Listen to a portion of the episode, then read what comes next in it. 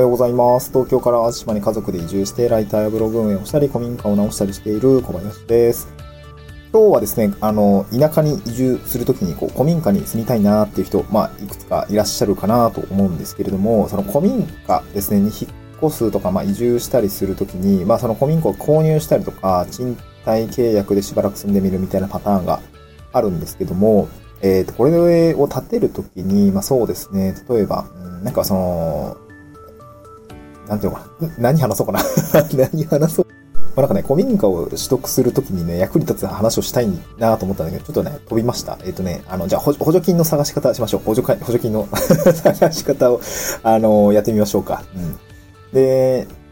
まあ、住宅関連の補助金だったりとか、まあ、古民家に関する補助金なんかは、取り方は多分いくつかあります。で、一般的な住居とかであれば、まあ、今でもあれば、空き家、結構自治体ごとに、空き家の改修に関する自治体、あえー補助金みたいのって、えー出ていたりします。まあ、その比率はね、例えば3分の2とかね、あの、2分の1とかは、まあ、いろいろあるんですけども、まあ、例えばあ、僕が住んでる地域であれば、結構ね、その、恒常的、例えば兵庫県がやっている空き家活用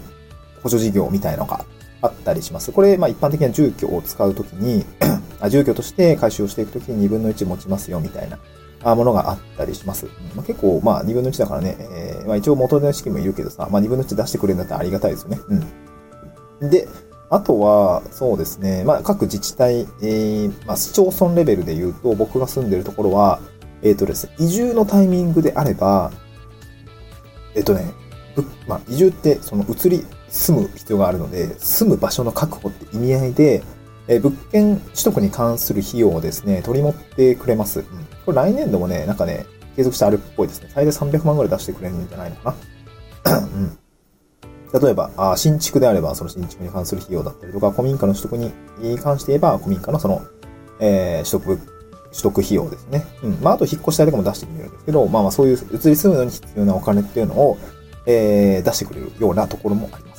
で、まあ、そういったものを使えば、まあ、古民家に今買いますよ、みたいな感じであれば、物件取得っていうのが、えー少し安くなったりしますよね。うん。であとは、えーまあ、物件として普通に住む以外にも、なんていうのかな。うん、まあ、拠点として回収をする、地域拠点だったりとか、あーみたいな活用。まあ、その住みながら管理をしつつ、地域拠点としてもうまく使っていきたいとかね、あと店舗として使っていきたいとか、えーそういっった場合の時にも、えーっとですね、えー、まあ、なんか拠点整備費用みたいな感じの補助事業が使えたりします。まあ、ちょっとね、ものによるんだけど。で、そういったものが使えたりします。だただし、えっ、とね、補助金を使うときって、まあ、ちょっと注意しないといけないのが、えっ、とですね、その、なんていうかな。補助金で、えー、建てた建物が、えー、補助要件として、でえー、ず、しばらく使われ続けないといけないんですよね。まあ、例えば拠点整備事業で、あの、拠点として、なんていうのかな、整備をしたら、せ なんていうの、それ、綺麗にしてさ、う売っちゃダメなんですよ。10年ぐらいはさ、ちゃんと使ってよね、みたいな。補助金の補助、あの、用用途として使ってよねっていう風な感じになりますので、あの、まあ、長い目線でね、えー、使っていかないといけないです。あの、売り抜けちゃダメです。そういったところがあります。まあ、その、要件を満たして補助してもらったら、その、継続の要件っていうのがやっぱありますので、そういったところをちゃんと見ておく必要があります。うん。まあ、そういうものでうまく使っていくといいのかなと思いますね。うん、あとは、地方だと、うん、建物以外にも、えっ、とね、まず耐震の、えー、耐震診断みたいのが、あやらないと、おまあ、本当に住んでいい物件なのかとかね、危険、倒壊の危険がないのかっていうところってやっぱ大事だと思うんですけど、そういう耐震診断に関しても、結構ね、お金がかかったりするんですよ。で、そういったものの補助みたいのはまずあります。まあ、だから最初は多分その耐震診断してみましょうか。そこに対する補助金使いましょうかみたいな形は、まあありなのかなと思いますね。いきなりいい、なんか、なんとなくいい感じの物件ありました。あー買いますじゃなくて、じゃあ一旦まずは耐震診断していきましょうみたいな。結構やべえじゃんみたいな。あー柱もなんか意外と耐震診断結果的にはなんかあんま良くなくて、ってことは結構補強しないといけなくて、それにお金が結構かかりそうだよねってなったらさ、あの、物件所得予算が足りないみたいなことって、まあ、結構あったりもしますよね。その、なんていうの、補正じゃなくて補助というか、回収にお金がかかったりするので、えー、そういったところの、まず耐震診断をししておくのがいいのかなと思いますね。で、あとは、えー、地方の方だと、うん、まあ、下水道がね、届いてないんです。山奥なんですっていう場合もあったりもします。で、そうなると何が必要かっていくと、浄化層ですよね。浄化層。えー、死尿ですよね。人の死尿なんかを、まあ、浄化層という部分に、まあ、汚泥なんかを流し込んで、バクテリアかなんかで、えー、浄化をして、まあ、なんか普通にその綺麗になったあ水っていうのは、まあ、排水はしていくんですけど、まあ、その浄化層を設置するのもね、まあまあ高いわけですよ。えー、浄化層自体は、うんまあ、家族とかであればね、5人層とかね、5人、まあその家族、大家族だったら7人層とか入れないといけないんですけど、まあ、5人層ぐらいであればね、あの、まあそんなに大きさは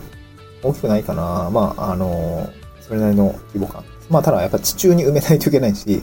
あの、浄化層を買うっていうのにもやっぱ数十万かかるし、うんと、設置するのも、まあ工事埋設して、えー、配管してみたいな感じで、やっぱお金がかかったりします。で、これも、あの、補助金っていうのが結構あったりします。うん。まあ、なんか浄化層補助金みたいな感じでね、あの、やればよくて、で、その、人相って言いますけど、サイズ感というのも、まあ、家族で使う人数ですね、5人層ぐらいがベタ、確か最下限だったと思うんですけど、あの、そういったところで算定をすれば、どれくらいの予算なのかっていうのは、なんとなく見積もりができますので、えー、そういう、やっておくといいのかなと思います。まあ、ただ一方で、店舗とかだと、えー、使う人数、まあ、えー、結構変わったりするじゃないですか。いやそういったとこだと、おまあ、えっ、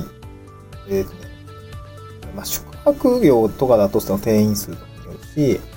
飲食業だとどうだったかな延べ床面積でね、算定するっていうパターンもあるんですよね。そうだったかななんかそういうところでやっぱ人相、あの、サイズ規格みたいなのが変わったりするので、えー、そこでまあいくらぐらいかかりそうだ。あでは補助金のでどれくらいこう工面できそうだみたいなところはやっぱ見ておくといいのかなと思いますね。はい。えー、なんかちょっと突然ちょっと喋り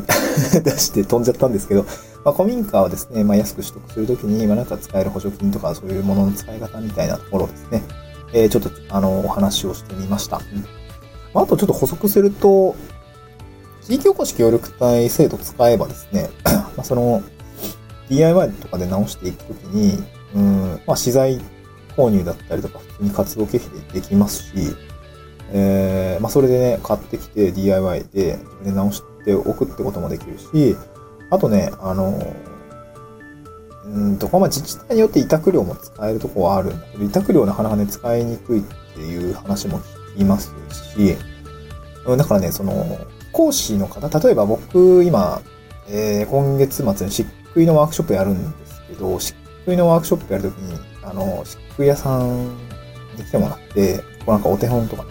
やってもらうんですけど、まあ、ちょっと今回学生さんとかも一緒に交えてやるんで、えー、なんかちょっと教えてもらおうと思うんですけど、そこに、まあ、あの、謝礼みたいな形でね、講師料みたいなのを払うことはできます。で、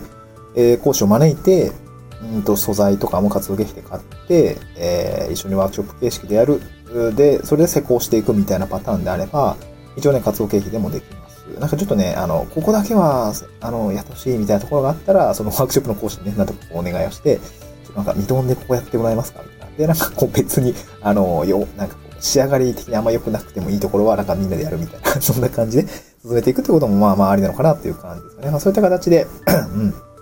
まあ自分が、自分が住む場所、民家の改修を進めていくっていうね、パターンもあったりしますね。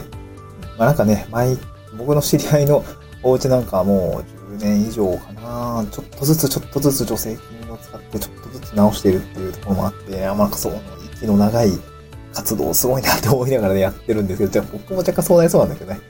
そう、なかなかね、えー、こう、お金の工面をしながら、細々と DIY をしていくっていうパターンもあったりしますので、まあ、なんかね、参考にしていただければ幸いです。また次回の収録でお会いしましょう。バイバイ。